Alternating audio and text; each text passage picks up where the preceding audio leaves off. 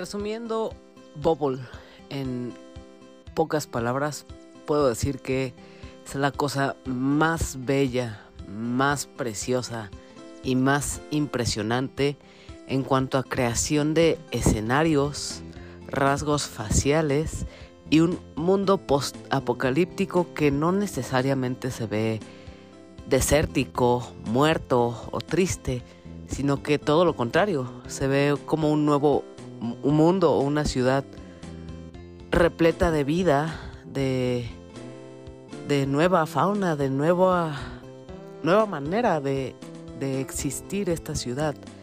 Y es algo que Estudio WIT ha logrado crear perfectamente en esta película.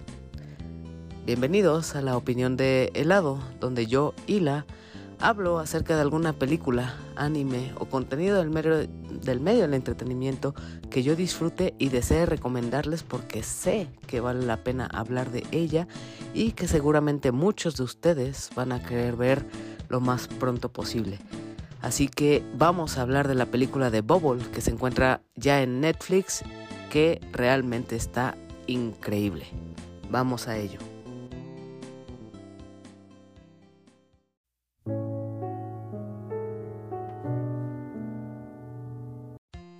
Bubble es la nueva película de Tetsuro Araki que también cuenta con la animación de Wit Studios. Se encuentra actualmente en el catálogo de Netflix y es una película anime de 1 hora 41 minutos. Creo que es muy importante destacar que Wit Studios son aquellos estudios que han creado muchísimos animes tan icónicos, de los cuales voy a mencionar unos que están increíbles y son muy importantes a la fecha. Attack on Titan, por supuesto, cuyas tres temporadas, primeras temporadas, fueron parte de Wit Studios, que después pasó a Mapa, pero las tres primeras fueron parte de este estudio. Osama Ranking y Spy Family, que es una serie que está en emisión ahora mismo, son parte de esta familia de Wit Studios. Así que podemos ver que esta película de anime tiene un una casa de animación que realmente le pone empeño y muchísimo amor a las historias que hace.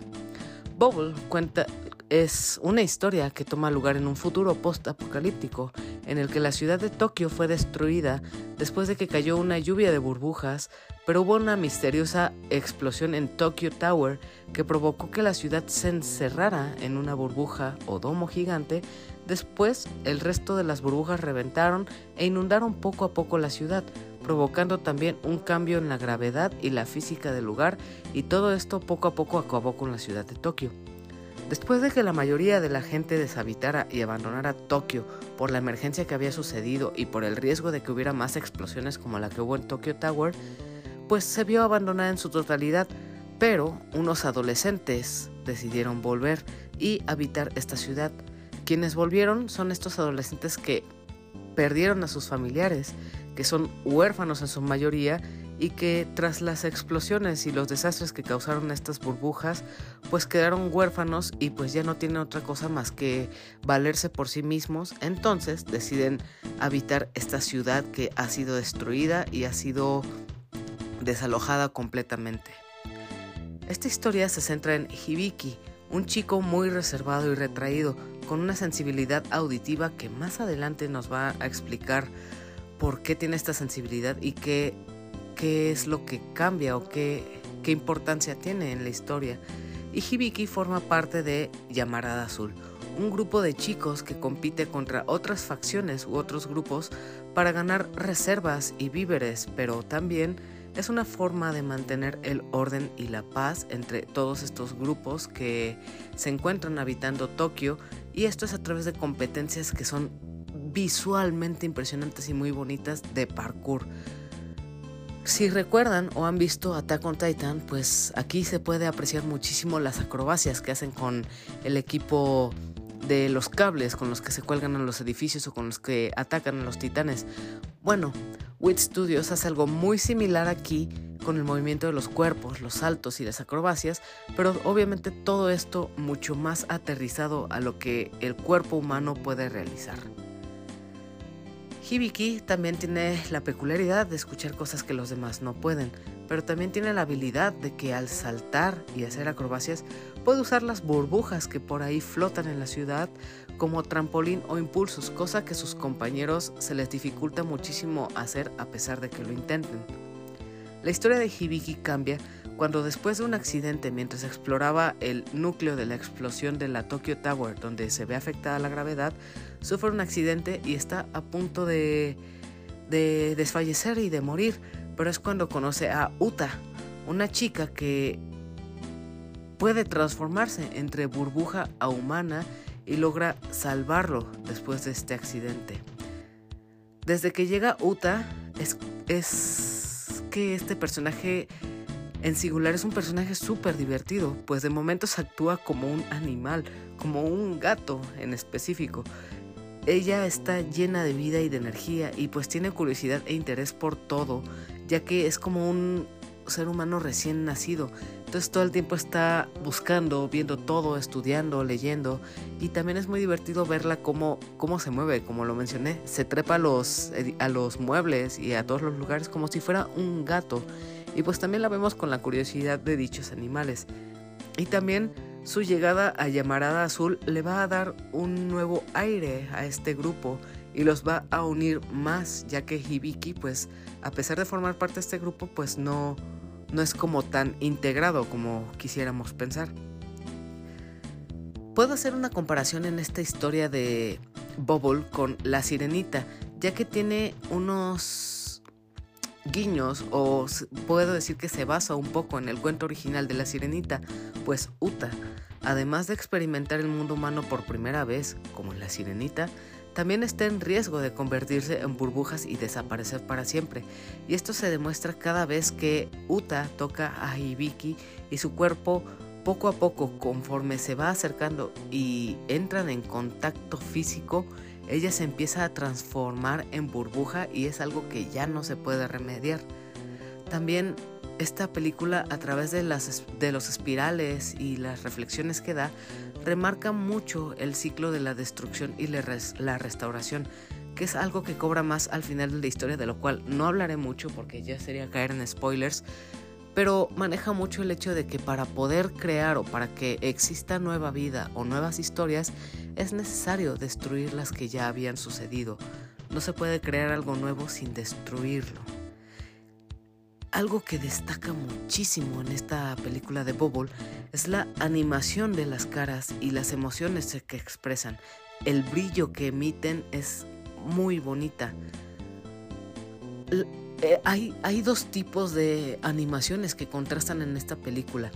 Podemos ver la animación normal, que está el 70-80% de la película, pero cuando hace énfasis o hace close-ups a las caras de los personajes, podemos ver un glow-up increíble, muy detallado. Podemos ver pestaña por pestaña, el brillo en los cachetes, eh, la diferencia de sombras que reflejan en la cara y es muy marcada la diferencia con la animación normal de la película y en estos momentos característicos en los que quiere detallar estas expresiones faciales o las caras de nuestros personajes principales.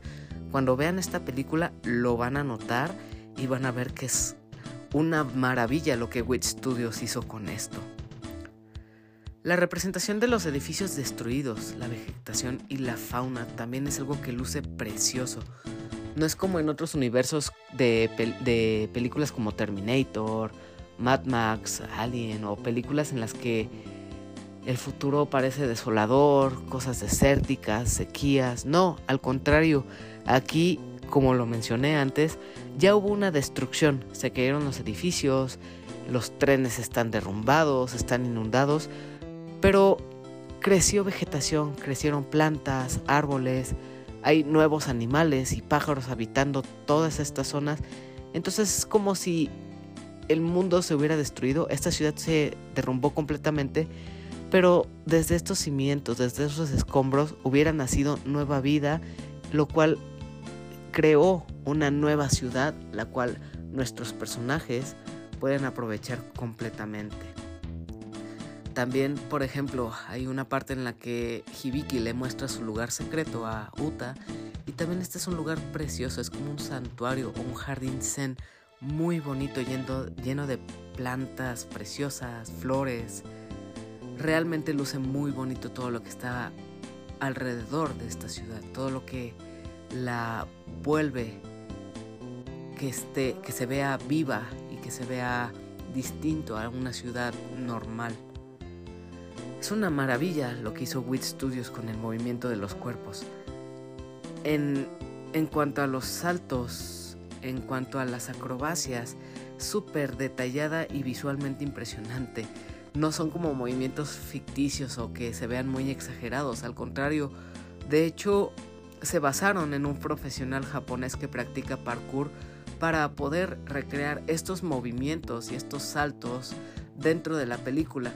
Y pues en esta competencia en la que compiten todos estos estas facciones, estos grupos, se aprecia muchísimo. Por ejemplo, los que parecen ser los villanos, que realmente no son tan malos como parece. Y esto me gusta. O sea, que realmente no hay un villano, no hay una persona que sea mala a propósito.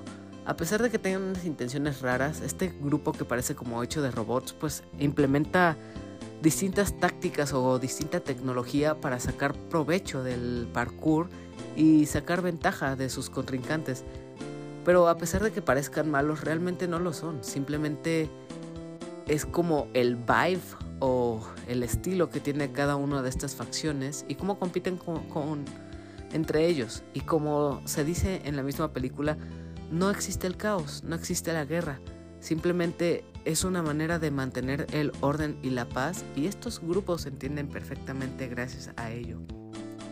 El soundtrack también es una cosa muy bonita y parte del soundtrack es obra de If y If es el intérprete de uno de los openings de Jujutsu Kaisen, así que de ahí lo van a reconocer.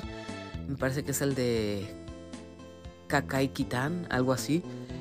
Y al estar presente en este soundtrack lo hace mucho más vertiginoso y mucho más adictivo, pues al momento en el que suceden las carreras de parkour o cuando hay partes de acción, pues esta, esta canción la hace como mucho más emocional. Bubble es una película que se encuentra actualmente en el catálogo de Netflix y es una de las imperdibles joyas de anime que recomiendo muchísimo ver. La verdad, no sé por qué no se estrenó esta película en cines, pero con esa animación tan preciosa que tiene, realmente habría valido la pena. Pero sin duda no se la pierdan. Está desde este mes, no, desde los últimos días de abril se estrenó, así que pueden verla ya en el catálogo de Netflix, ya con doblaje o su idioma original. Vean, realmente vale la pena y si les gustaría introducir a un amigo suyo al anime, esta es la historia. Y también tengan cuidado con sus sentimientos porque realmente hay momentos en los que sí llegas a chillar, sí, sí empatizas mucho con estos personajes y más adelante van a ver a lo que me refiero. Pero es una historia de amor, es una historia de aventura y es una historia de amistad. La verdad lo tiene todo y disfruté muchísimo verla. Véanla ya, me cuentan qué les pareció y vamos a la despedida.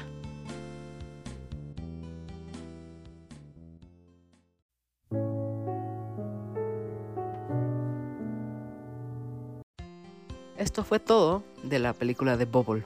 Si ya la vieron, cuéntenme en los comentarios qué les pareció. Si la van a ver, pues también pueden contarme cuáles son sus expectativas, qué los esperan de esta película. Así que todo esto me lo pueden decir en redes sociales como Twitter, que es donde estoy más activo en cuanto al contenido de podcast, Facebook o Instagram. En estas redes sociales me pueden encontrar como Eladito y esto se escribe como E L A H D I T T O así que tengan seguro que les voy a contestar. Y este podcast lo encuentran con distintos episodios sobre todo tipo de contenido de películas, series y anime los lunes y los viernes. Algunas veces los miércoles, no prometo nada, pero hay casos excepcionales en los que me gusta postear algún contenido extra estos días. Pero tengan por seguro que lunes y miércoles hay nuevos episodios. Y por último, un poquito de publicidad desvergonzada. Apenas estuve invitado al Día del Niño a Bolobancast, donde hablamos sobre las películas más desconocidas de nuestra infancia, las chucherías que comíamos en ese entonces, ya sean dulces, botanas, fritangas, etc. Y también algunas experiencias que pasamos en el Día del Niño. Vayan a darle mucho amor a Bolobancast, su contenido es increíble, ellos transmiten a veces eh, las caricaturas de nuestra infancia y también cada viernes están con su contenido de distintos temas de noticias y de su semaneo. Así que vayan a darles amor. Si vienen de este podcast a escucharlos a ellos, díganles que van de mi parte. Unos saludos y recuerden que la comunidad de estos podcasts, ya sea el podcast, el podcast beta, Langaria, Bolobancast y tipos móviles y dispositivos móviles, es una hermosa comunidad del podcast. Aplausos para todos y mucho cariño. Esto es todo de mi parte, yo soy Hila y nos escuchamos en el próximo episodio. Muchas gracias por escuchar y reproducir hasta aquí. Hasta la próxima.